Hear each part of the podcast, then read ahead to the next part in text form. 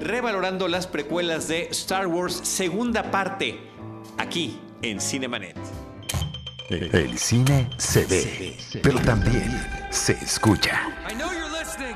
Cinemanet. Con Charlie del Río, Enrique Figueroa y Diana Su. Cine, cine, y más cine. Bienvenidos. Cinemanet.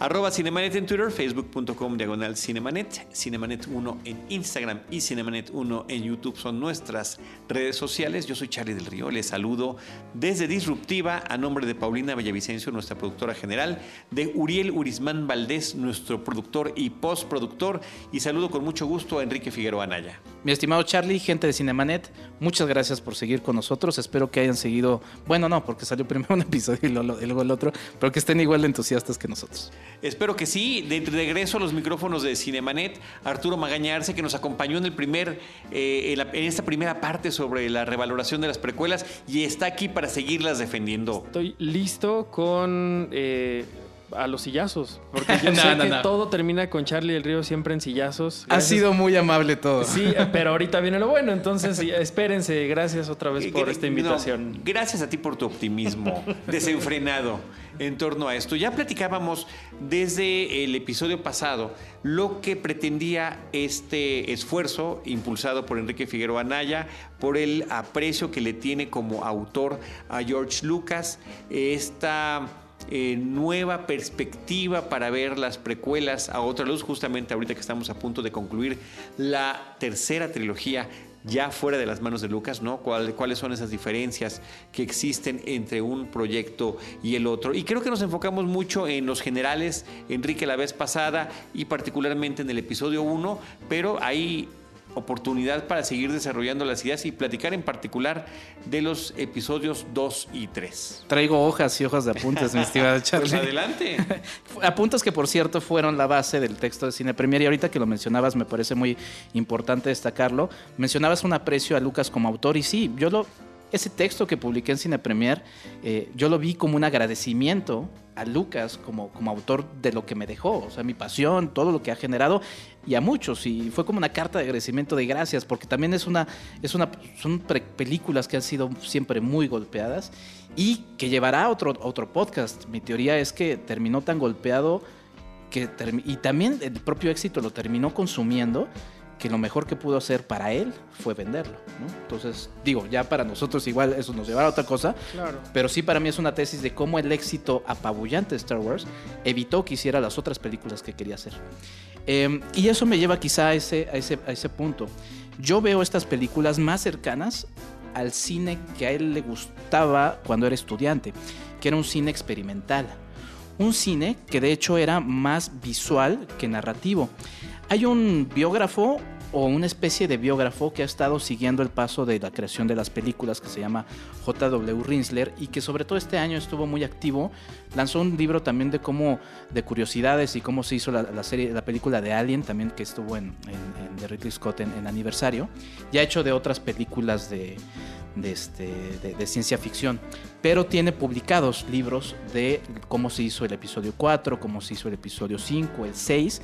Libros maravillosos. Sí, ¿eh? y lanzó uno que no hay del 1 ni del 2, pero lanzó uno del episodio 3, que es un librote. Y tiene una serie de, de, charlas. Hay entrevistas de él, tiene su Twitter, creo que hay elementos muy interesantes donde se puede revisar él. Y él dice que lo que, lo que quería hacer era que Lucas prefería, por ejemplo, los cómics, los prefería más con una narrativa más visual. Y se nota, o sea, lo de él no era tanto los diálogos, o sea, es algo que se nota, lo de él era algo más visual. Y yo por eso, al revalorar las películas, lo que me, fijo es el, el detalle visual que tienen cada una de ellas.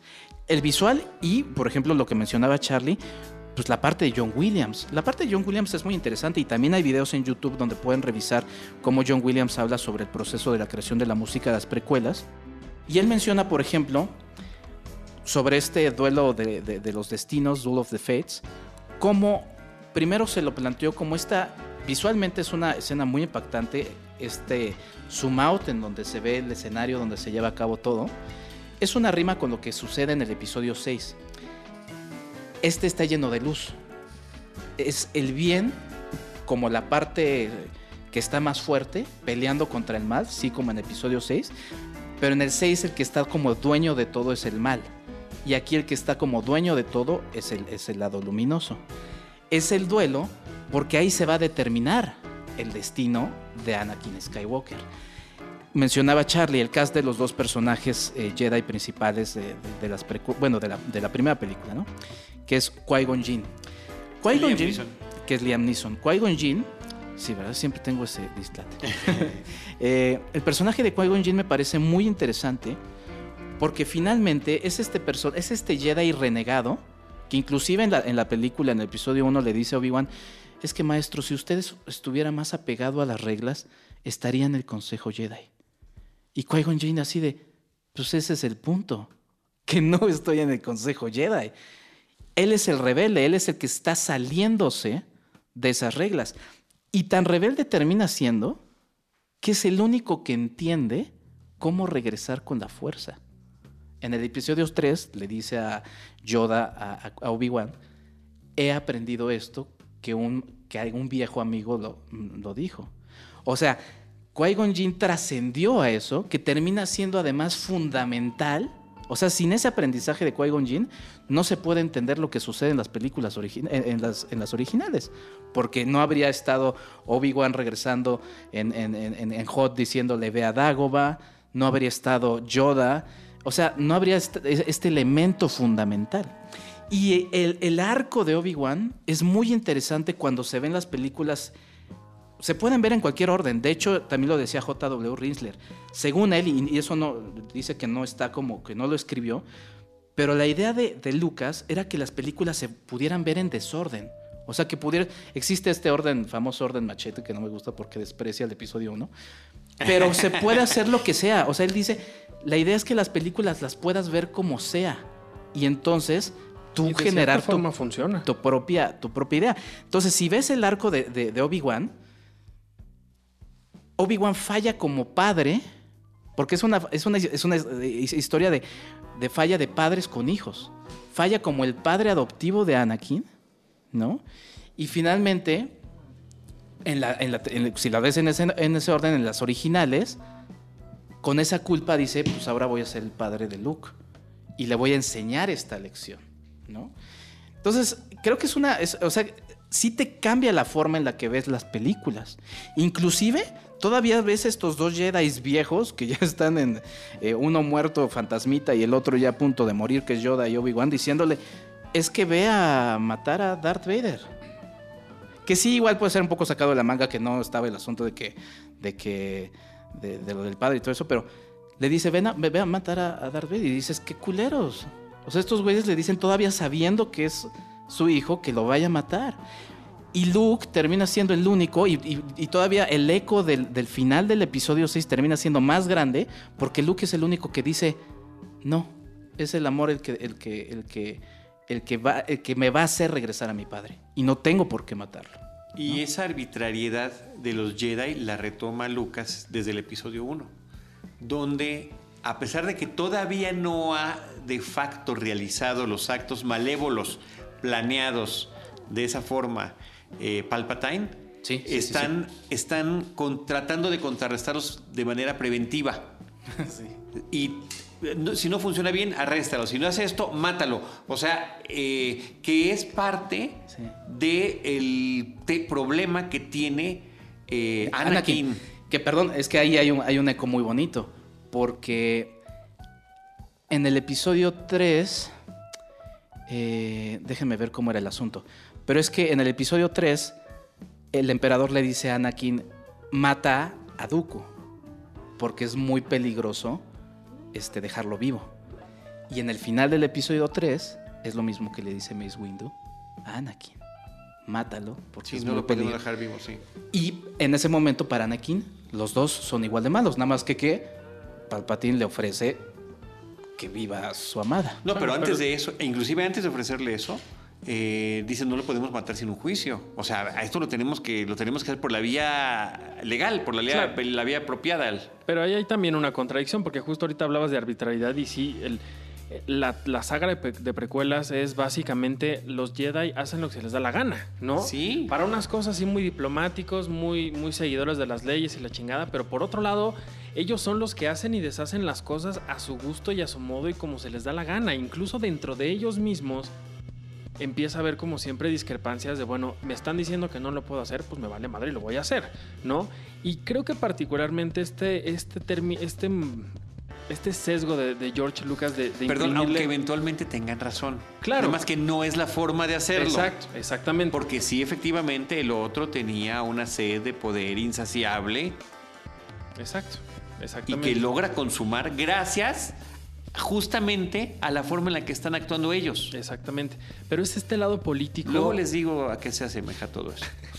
Ese lado político que, que, permea en toda, esta, en toda esta trilogía de precuelas a mí me parece maravilloso. Es algo que mucha gente ha criticado a, la saga de precuelas por aburrida, que si el Senado, que si la democracia, que si la votación, que si... la cuestión de los, de los, tratados comerciales. pero a mí, a mí la verdad me parece que es un, es un es un camino distinto a lo que ya habíamos visto no, antes. No, por eso, por eso, por eso le llamamos esto la revaloración, justamente para ver estos apuntes. Exacto, porque complementa mucho, muchísimas cosas que después tienen mayor sentido cuando terminas de ver las primeras tres y empiezas a ver las otras tres. Empiezas como a, hilar ideas y cosas y cabos que, habían, que se habían presentado por ahí y terminas teniendo una, una, una saga muchísimo más fuerte de la que habías visto al principio. Porque si bien, si bien que mal, la saga de precuelas sí nos explica muchísimas cosas que ya conocíamos en, la trilogía original, pero que ahora tiene muchísimo más sentido y, que antes a lo mejor las veías y no, no, no, entendías muy bien, pero decías, bueno, está bien.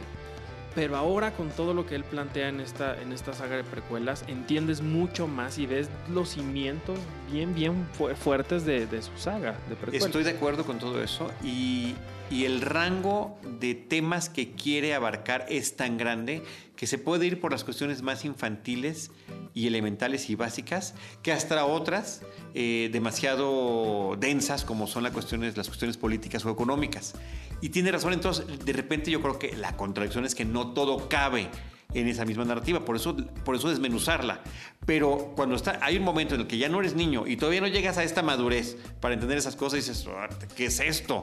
¿De qué se trata? Hoy todo eso, a raíz de realidades sociopolíticas del 2019 global, lo entiendes de una manera mucho más eh, vigente, inclusive, a pesar de que haya pasado tanto tiempo, 20 años desde la primera película. Claro, y hablar de atentados terroristas contra políticos, como sucede al inicio del, del, episodio 2, también los golpes de Estado, como sucede en, al final con la Orden 66 las guerras clónicas que terminan siendo como una especie como de guerra civil, por así decirlo, de alguna forma. O de contratación de mercenarios. También, es, decir, es, es sí es muy político, es muy muchas de las historias que hemos visto en la ficción y sobre todo en la vida real que creo que Lucas lo, lo lleva perfectamente a su universo y lo hace sentir verosímil. A mí, eh, eh, eh, incluso ignorando un poco estas esta secuencia espantosa del episodio 2 donde Anakin le confiesa su amor y lo mucho que le duele amar a Padme, que mm. eso de verdad se nota que Lucas no tiene la menor el menor tacto para hablarle a una mujer, a pesar de eso, a pesar de eso terminas entendiendo un poco el porqué de lo que viene y el porqué de lo que tú ya sabes que pasó, ¿no? Y hace que cuando llegue el momento en que conozcas qué es lo que ocurre entre ellos dos, qué es lo que los separa, qué es lo que los hace que terminen como terminan, lo vuelves a sentir como si fuera la primera vez que lo ves, lo vuelves a experimentar como si nunca hubieras sentido ese dolor y no conocieras esa historia, porque justo es esto, es, volver a ese camino que ya conocíamos, pero agregándole cosas nuevas, sí homenajeando a las cosas que, como decías, que Lucas veía de niño, Kurosawa, etcétera, etcétera. ah, porque era un hombre que veía mucho cine. Claro, pero es llevarlo a su universo y encantando a la gente que ya había encantado alguna vez y que logra volverlos a encantar. Y hablando de nueva cuenta brevemente de la cuestión política, no es que sea un visionario, simplemente está, le queda claro que la historia se repite una y otra y otra vez, que, y tú que te encanta la historia, Enrique, como historiador además, eh, y cerca de nuestro filósofo que es Urisman, Uriel Valdés, nuestro productor, eh, la humanidad no aprende, no aprende sus errores y está condenada a repetirlos muy lamentablemente. Es- es- eso que mencionas es muy importante y finalmente creo que también es lo que le da origen a las precuelas, porque finalmente lo que George Lucas, a ver, también hay que ver, es un hombre que dejó mucho tiempo de hacer cine, por ahí hizo algunas producciones, ¿no? Esta, la del pato, ¿cómo se llamaba? Howard the Dog y todas esas cosas, ¿no? Eh, Bueno, hizo Tucker, por ejemplo, que también es increíble. Es una Sí. gran ¿Cómo se llama la película. de, la de Ron Howard? Este... Willow. Que es- a mí me gusta Willow. A mí me gusta muchísimo. A mí me gusta Willow. Muchísimo. Pero lo que voy es que dejó de hacer, o sea, dejó de dirigir cine porque a lo que se enfrentó fue a tener una familia. Y durante mucho tiempo, y eso le afectó a nivel personal, con las películas originales de Star Wars, dejó a su familia a un lado. Y entonces, ya con sus hijos grandes, dijo, quiero hacer estas precuelas para ellos. Y finalmente eso es el elemento que dice Charlie. Es, a ver, les voy a dar la historia de cómo un chico bueno puede convertirse en un villano y de cómo una democracia puede convertirse en una dictadura. Y finalmente porque es una historia que se va repitiendo. Entonces, al igual que, que lo que sucede con el viaje del héroe, que lo que hace es unir distintos elementos y, volver a recrear un- una mitología que está ahí desde hace tiempo y presente y se ha contado en diversas ocasiones y se volverá a contar. Aquí lo que está haciendo es, quiero mostrar esta historia como una historia general para, mis, para las, las futuras generaciones, para los niños sobre todo. De hecho, hay elementos muy interesantes, si se vuelven a ver las precuelas, en donde la cámara de algún momento está viendo de abajo hacia arriba, como si fuera la perspectiva de un niño. Entonces, esos son elementos importantes. Pero bueno, por ejemplo, mencionaban lo de... No me quiero ir sin mencionar uno de los elementos que sí, No te vayas, no te vayas. para mí no me gusta porque sí considero un error, que es el tratamiento a Padme. O sea, todo lo que es el tratamiento a Padme como personaje, con sus contradicciones, con cosas que dices, "Mm, ¿cómo este personaje que era así termina convirtiéndose en esto? Lo puedes llenar con huecos y quizá como fan dices, bueno, puede ser por estos elementos, pero creo que es uno de los personajes a los que peor tratamiento le da George Lucas. Pero, por ejemplo, ahí entra John Williams como también decía Charlie. John Williams, y también lo dicen los, en esos documentales, trabajaba muy de cerca con George Lucas. Inclusive como que cuando escuchó George Lucas eh, Duel of the Fates, dijo, ese es mi tema para el final, para el de episodio 3, que lo vuelve a retomar.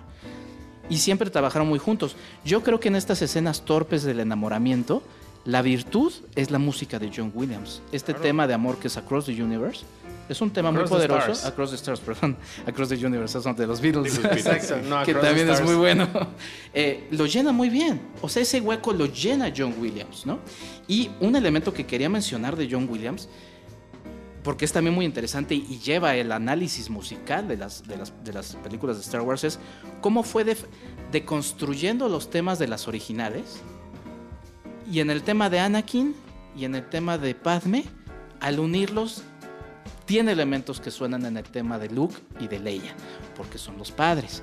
Y uno que me vuelve loco es el final del episodio 1. Es la versión rápida del tema del emperador. Este. tarara, tarara, es. tarara, tararara. Son esos ecos que John Williams iba llenando y diciendo, ok, él habla de está más rimas. padre la versión lenta de Return of the Jedi. Sí, pero son Hermosa. elementos que no puedes, Sí, sí, sí, sí, entiendo, no entiendo. puedes eh, dejar a un lado, ¿no? Y re- retomando, por ejemplo, lo que decías también, Charlie, de Palpatine, pues esta escena en la que Palpatine está enfrente de todo el puto Consejo Jedi y no se dan cuenta de que él es el malo. Pero ese es a propósito. del Senado, hasta con E.T. por ahí. Bueno, pero es que Palpatine es el Senado. Ah. Eh, es muy interesante cómo un personaje que era más o menos secundario en las originales, que es el emperador, le da aquí el papel protagónico y lo va desarrollando de una manera muy interesante. Yo sé. Papel coprotagónico. Sí, Pero fíjate qué tan fuerte es ese papel que ahora es prácticamente se nos ha dicho que va a ser la columna vertebral del episodio 9. Pues ahora resulta. ¿No? en- pero a mí me da terror porque desarrollaron a un personaje Claro. importante que dices, ay, que estaba escondido atrás de la silla. Pero Pues bueno, justo creo que ese es otro tema. Una forma, una forma eh, concreta de decir qué tan bien estuvo desarrollado la saga de precuelas que ahora en esta nueva trilogía están retomando esas cosas porque es lo que tienen que, que seguir explorando. Y un último elemento, un último elemento. Obviamente van a ser imperfectas. Porque el 4 nació como el 4 solito. ¿No? Y la original nació como la, la- la trilogía original solita. Obviamente van a tener sus incongruencias y sus imperfecciones. Pero yo creo que dentro de todo eso, tienen. Y, y- y a mí lo que me gusta es que, para mí, las precuelas le dan un poder todavía más fuerte a las originales.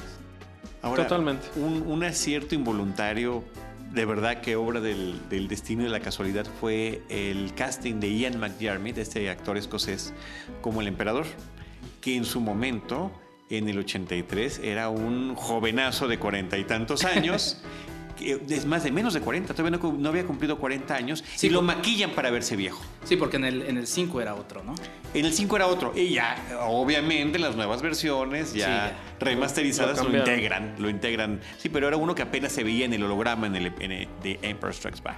Pero este hombre de ni siquiera 40 años de edad, que maquillan para verse como un viejo terrible, de repente lo pueden volver a utilizar en la flor de su, de, de su vida adulta para ser este senador con esas aspiraciones y que ahora ya como una persona de la tercera edad, se puede incursionar. Aún no hemos visto el último episodio, el episodio 9, pero donde ya está registrado hasta en Internet Movie Database que aparece allí. Pues sí, él, él presentó el tráiler en, Star Wars Celebration y fue la gran sorpresa.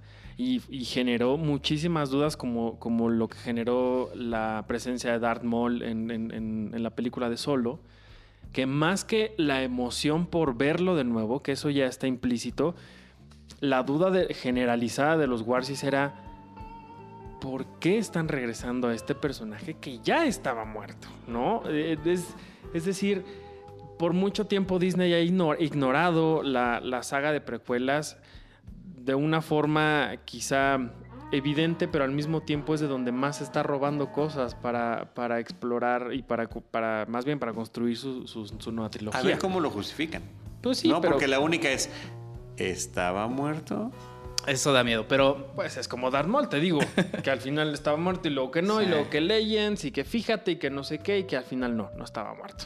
Pero bueno, digo, ya que lo estás mencionando, o sea, es un tema que termina siendo recurrente. Y ahorita que está, por ejemplo, Mandalorian, Mandalorian ha recurrido visualmente a los aspectos que ya existen. O sea, ha recurrido a cosas que dices, "Ay, co- estos también tienen su franquicia en este planeta.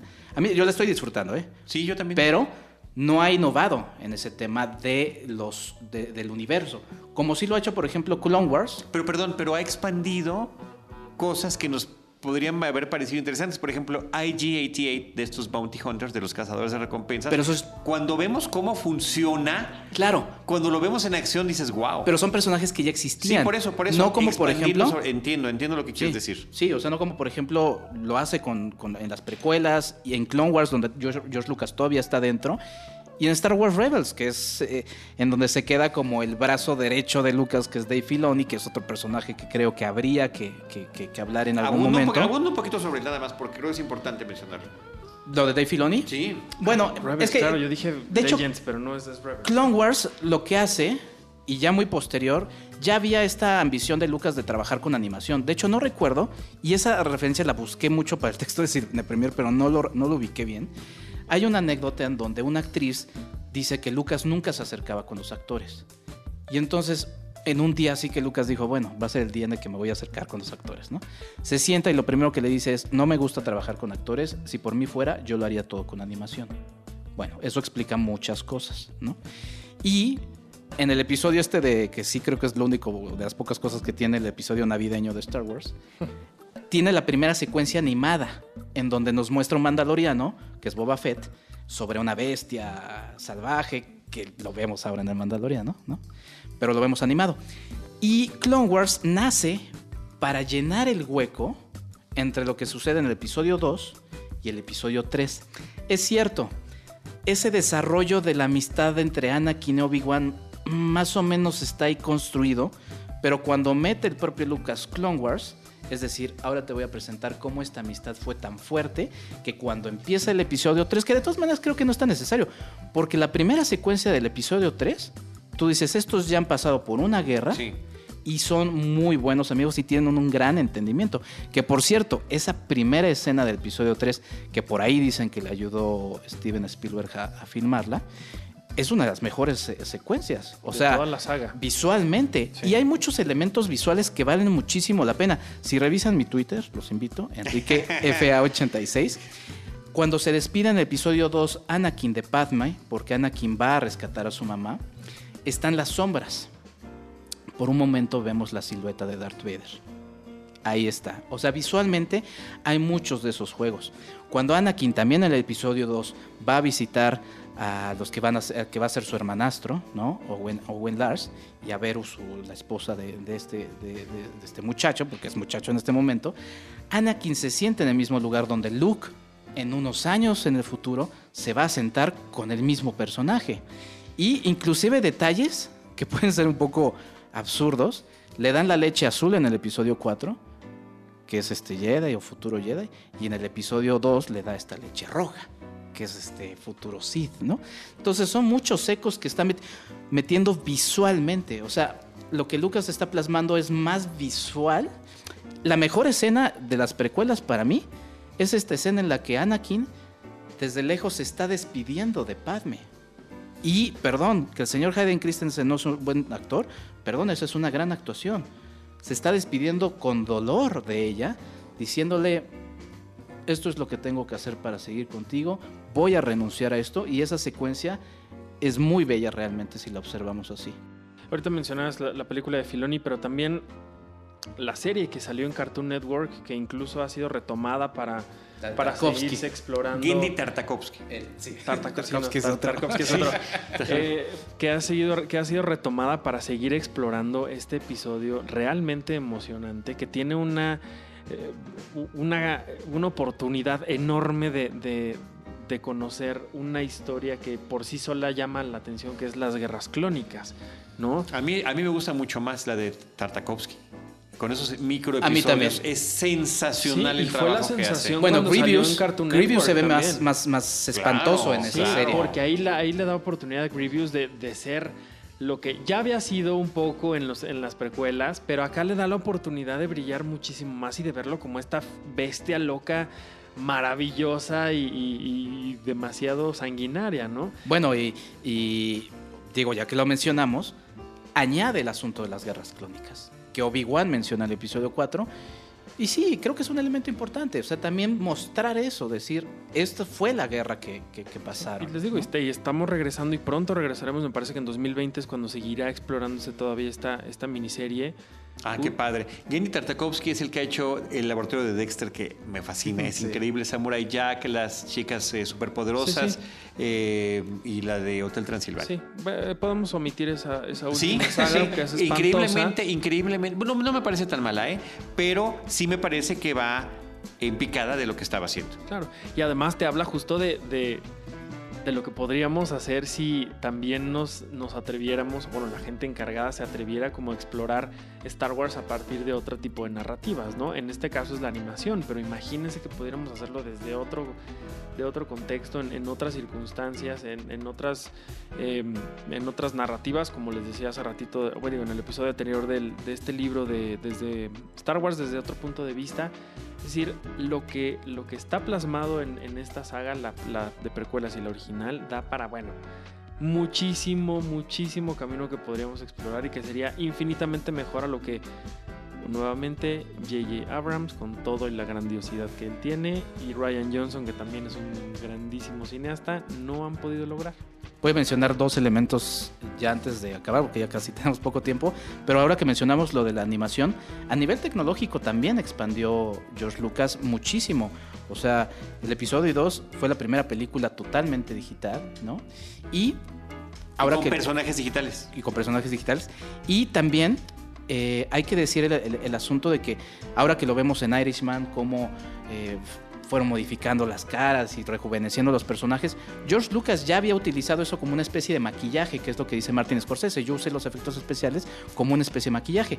Aquí ya lo había hecho. En esa escena en la que Anakin está hablando con Palpatine en la ópera, que también es una gran escena, eh, a Lucas no le había gustado cierta actuación de Anakin. ¿Qué fue lo que hizo? No le dijo vuelve a, re- a repetirla, se metió a la computadora y modificaron ese gesto. Y eso está en, en videos en YouTube. Y también en la escena en la que se pelean en Mustafar, también hay, hay una parte en la que no están totalmente juntos los personajes, los, los que están peleando, y lo que hace es acercarlos con la computadora. Es decir, con la tecnología, él va resolviendo muchas cosas que terminarán siendo parte del día a día de las películas de cine comercial. Y el otro elemento es, y el elemento pues, central también de las precuelas, la amistad entre Obi-Wan y Anakin, ¿no? Esta frustración de Obi-Wan Obi-Wan por heredar el encargo de Qui-Gon Jinn, de no, de no estar a la altura, porque constantemente Anakin le va demostrando que es mejor Jedi que él, y la frustración de Obi-Wan de decir, como en esa escena final, tú eras mi hermano, lo intenté todo y al final no lo logré. Y también esa escena en la que se enfrenta, que también a mí me parece eh, pues también muy representativa de cómo estos Jedi terminan, como decía, Yoda diciendo fracasé, pero ese fracasé yo lo veo como fracasé con toda la orden Jedi. eh, en el que le, dice Obi-Wan, entonces ¿qué? ¿Estás en contra de mí? Estoy en contra de... eh, solamente un Jedi, un Sith piensa en absolutos. Perdón, señor. Usted está haciendo lo mismo, ¿no? Entonces creo que son ecos muy interesantes. El, el tema de Battle of the Heroes, en donde retoma el tema de, de Duel of the Fates, que por cierto también ha retomado la publicidad del último episodio 9, ¿no? Sí, claro. Eh, pues ahí está. Son elementos que están. Es una revelación de muchas cosas que están y que creo que es una obra completa. Estas seis. Y sí, perdón, igual algunos se ofenderán, pero perdón, el autor no está en estas otras, ¿no? Podremos hablar de las nueve de, o de, cómo Disney amplió, lo que sea, pero esta es la obra del autor. Totalmente. Y creo que vale la pena también, eh, como bien mencionas tú, destacar esta innovación tecnológica que, que como siempre Lucas estuvo muy adelantado a su tiempo, ¿no? En el 77 lo hizo y, y en cada una de las películas que presentó por algo hoy su, su rancho sigue siendo el encargado del sonido y de la optimización de las películas de Hollywood porque realmente lo que lograron ellos fue romper todo lo que estaba establecido, de darle la vuelta a las complicaciones que, que el cine había tenido durante años y que nos guste, ¿no? Por ejemplo, Jar Jar Binks fue el primer personaje en la historia del cine que fue completamente animado, ¿no? En- y que estaba mezcl- Sí. mezclado, no, bueno, no completamente animado, pero sí al menos desde una perspectiva de computadora, pues desde el CGI, digámoslo. Fue la primera vez que lo vimos así.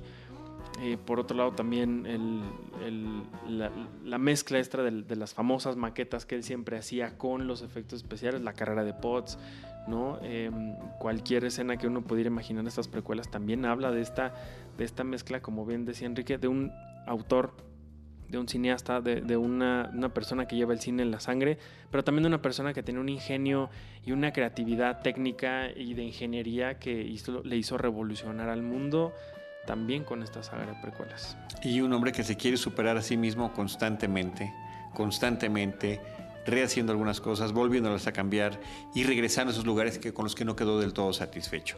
De ahí esta excelente broma que hay en The Big Bang Theory cuando quieren ver Star Wars en Blu-ray y se están retrasando por algo y dicen, ¿saben qué? Vamos a apurarnos antes de que George Lucas la vuelva a cambiar. Exactamente.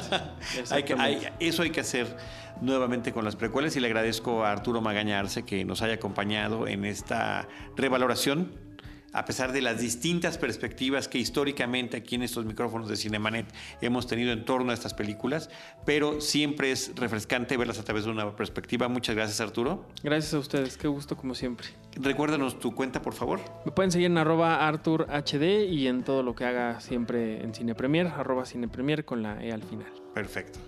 Y Enrique Figueroa Anaya. Mi estimado Charlie, Arthur, la verdad es que disfruté este podcast o estos dos podcasts como, como nunca.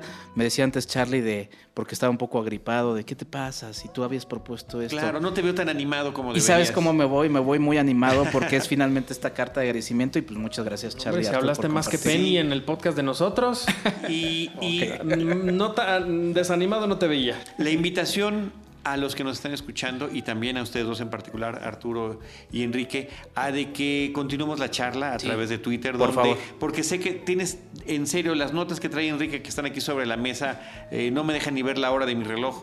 en- de, de mi teléfono. Entonces, este, organízate y empieza a sacar los datos. Yo pensé que los podcasts iban a ser buena forma para quitar todos estos, pero Eh, no. No, pero no, nunca nos alcanza el tiempo. Sí. Y Lo mismo a ti, Arturo, para que podamos seguir la conversación con quienes nos están escuchando, que tendrán puntos a favor o en contra, como sucede cada que publicamos. Y todos los puntos son respetables, ¿eh? Por supuesto, por supuesto, por supuesto. Excepto cuando están hablando mal de los Ewoks. Creo que ahí no está. Coincido, no- coincido. No estás, no creo que no, no, chap. Es una de las escenas más dolorosas cuando muere el Ewok. Es muy triste. Son una belleza los es muy Ewoks. triste. Sí, y sobre todo como se le ve el cierre atrás. Pero bueno, No, son, de- hombre, son pequeños critica a detalles. BB-8, critica a cualquier otra criatura, pero no a mis Ewoks, por favor. Muy bien, pues muchas gracias a todos. Yo soy arroba Charlie del Río. Síganos también en arroba Cinemanet y recuerden que tanto en Spotify como en Apple Podcasts, como en iBox, YouTube, YouTube y Google Podcast Player FM. y todos esos este, reproductores de podcast, nosotros los esperamos en nuestro próximo episodio con Cine, Cine y más Cine. Esto fue Cinemanet.